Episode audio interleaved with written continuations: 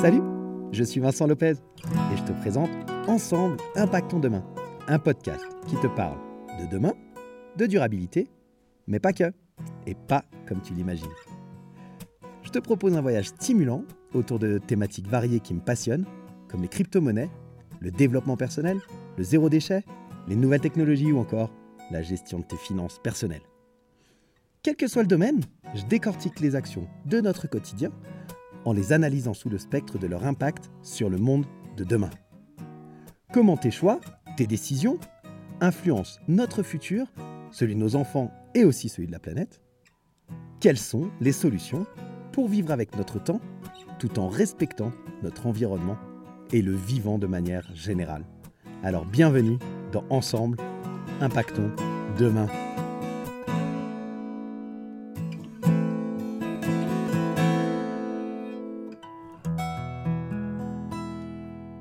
Salut la communauté des curieux intelligents, comment ça va ce matin? On se retrouve pour l'épisode 31 de Ensemble, impactons demain. Aujourd'hui, je vais te parler des défis techniques que nous avons à relever pour pouvoir développer l'énergie solaire et l'éolien de façon beaucoup plus massive à travers le globe. Alors, cet épisode, il fait suite à l'épisode 30 sur les énergies du futur. Je te propose la semaine prochaine la suite avec l'hydraulique, la biomasse et le géothermique et les défis à relever pour chacune de ces énergies-là. Aujourd'hui, on se focalise sur le solaire et l'éolien et le tout, comme tu le sais, en moins de 10 minutes autant que possible. C'est parti, avant de commencer dans le défi technique à proprement parler, je voulais te partager un chiffre que j'ai découvert en faisant les recherches pour cet épisode. Comme d'habitude, je te mets les sources dans la description de façon à ce que tu puisses aller creuser par toi-même. Ce chiffre, c'est une étude qui a été réalisée et qui est sortie au mois d'août 2023. En 2010, la production d'énergie solaire coûtait 710% plus cher que la solution la moins chère à base de combustibles fossiles.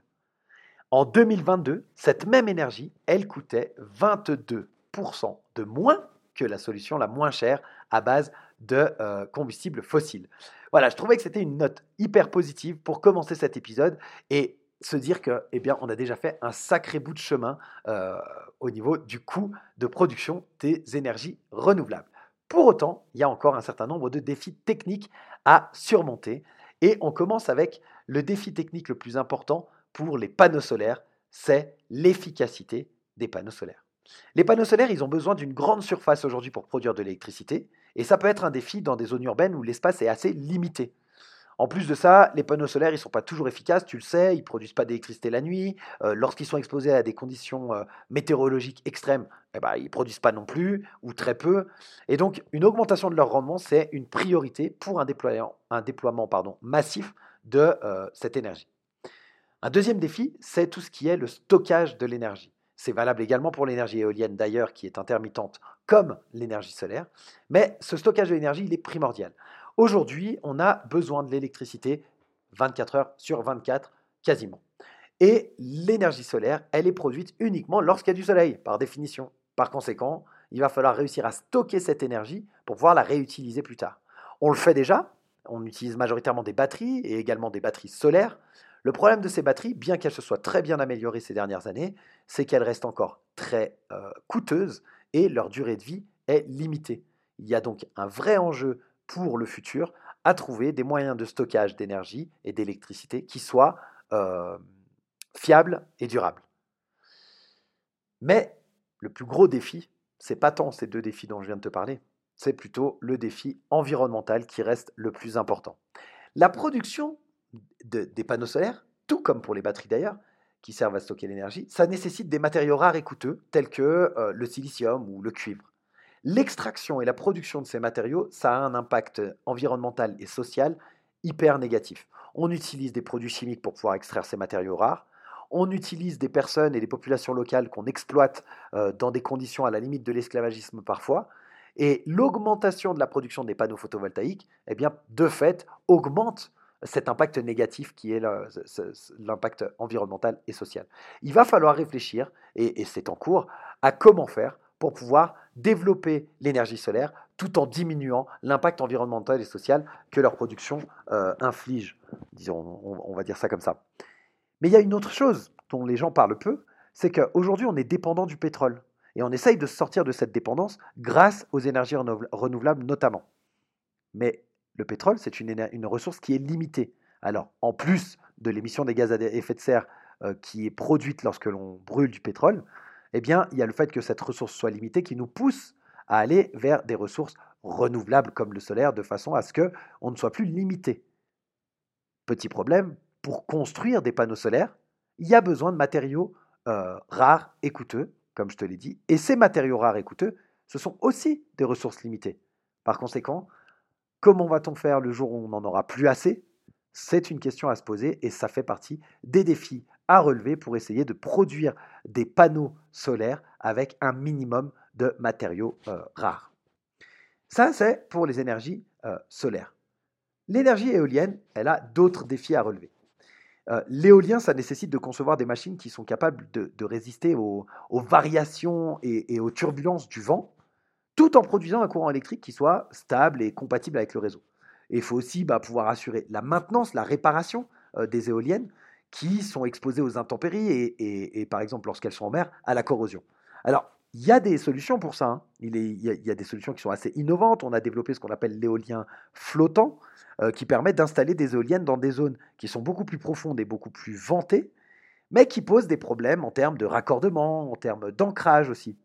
Il faut également euh, optimiser tout ce qui est système de contrôle, de, diagnostic, de surveillance des éoliennes pour pouvoir ben, prévenir les pannes et comme ça ben, réduire le coût d'exploitation des éoliennes.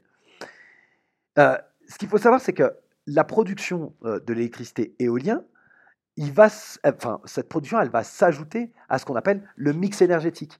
Et par conséquent, on pourra avoir de l'électricité qui produit, qui provient à la fois d'une production éolienne, mais aussi d'une production solaire, et puis peut-être d'une production hydraulique, de géothermie ou autre. Pour développer le parc éolien, il faut des financements. Et ça coûte assez cher, ça demande des investissements qui sont assez importants et les délais de réalisation d'un parc éolien, ils peuvent être assez longs. Et donc il va falloir réussir à motiver, à mobiliser des acteurs à la fois publics et privés qui vont être d'accord d'investir euh, sur du long terme et d'avoir un retour sur investissement qui ne soit pas immédiat. Pour ce faire, il existe des dispositifs de soutien tels que des tarifs d'achat garantis, des subventions ou des appels d'offres. Et tout ça fait qu'on pourra peut-être eh bien, trouver des investisseurs euh, suffisamment impliqués qui accepteront de financer le développement de ces parcs éoliens. Mais il faudra également prendre en compte bah, les coûts qui sont liés à l'impact environnemental et social des éoliennes. Il y a le recyclage en fin de vie, il y a la compensation des nuisances sonores et ou visuelles, parce que bien que l'éolien soit une source d'énergie, disons, propre et durable, bien sûr, eh bien, euh, il y a un impact assez négatif sur l'environnement et sur la biodiversité, et il faut le limiter au maximum. notamment, il faut étudier l'impact des éoliennes sur les espèces animales et végétales, en particulier euh, les oiseaux et les chauves-souris, qui peuvent entrer en collision avec, euh, bah, des pales ou, être perturbés, gênés par, le bruit, ou aussi par le champ magnétique qui est généré, produit par les éoliennes. Il faudra également analyser de manière générale le cycle de vie d'une éolienne euh, depuis sa fabrication jusqu'à euh, son recyclage, son démantèlement et son recyclage, en passant bien sûr ben, par son transport, son installation, pour pouvoir réduire au maximum son empreinte écologique et favoriser ben, son recyclage justement, de façon à la fin à avoir une énergie qui soit complètement propre et durable avec un impact minimal. Voilà pour les défis techniques du solaire, de l'éolien la semaine prochaine, dans l'épisode 32, on parlera des défis techniques de la géothermie, des défis techniques de la biomasse et des défis techniques de l'hydraulique. Alors reste à l'écoute, abonne-toi si ça n'est pas déjà fait, et moi en attendant je te souhaite une très bonne fin de semaine, et je te dis à la semaine prochaine pour l'épisode 32 de Ensemble, impactons demain. Bye bye